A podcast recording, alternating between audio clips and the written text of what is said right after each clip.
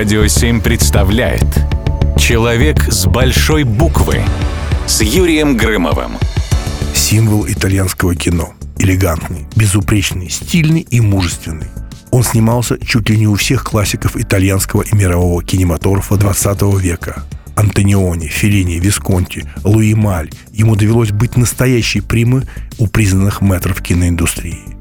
Его сосредоточенность, сдержанность и несколько эксцентричная манера актерской игры послужила примером для многочисленных последователей, превратив его в кумира и непревзойденного идеала, герой нашей сегодняшней передачи Марчелло Мастрояни. Сейчас нам кажется, что его фамилия – это синоним слова «актер», но его карьера могла сложиться совсем иначе.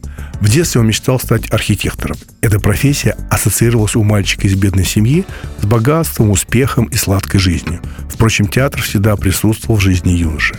С 11 лет он играл в приходском театре, а через пару лет даже получил крохотную эпизодическую роль в кино. Но начало великой карьеры было положено.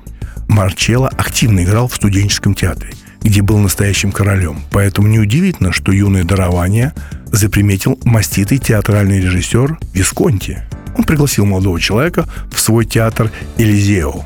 Как ни странно, наша страна сыграла большую роль в жизни актера. Именно постановка «Три сестры» по пьесе Чехова стала для Мастрояни дебютом в театре «Элизео». В те времена в Италии пьесы русских писателей были экзотикой, а Марчелло настолько проникся, что навсегда полюбил русскую культуру.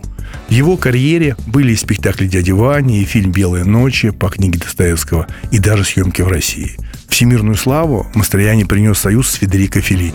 Главная роль в картине «Сладкая жизнь» превратила его в идола и одного из главных секс-символов планеты – я вспоминаю очевидцев, и многие об этом писали, и Филини даже рассказывал об этом в своих мемуарах, потрясающую сцену.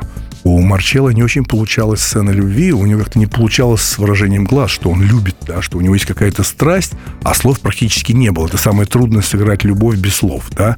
Так вот, Филини подошел к Марчелло и сказал, возьми доллар. Тогда были большие доллары такие здоровые.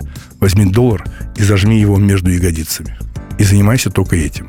Он все время думал, чтобы доллар не упал, и у него получилась потрясающая сцена. В глазах была настоящая любовь. Магия кино. Отношения, настроение с женщинами – отдельная песня. Слава героя-любовника преследовала его всю жизнь. Ему приписывали романы с самыми известными и красивыми девушками эпохи. Особенно часто говорили про отношения с постоянной партнершей по киноэкрану Софи Лорен. Однако оба всегда горячо отрицали эти слухи.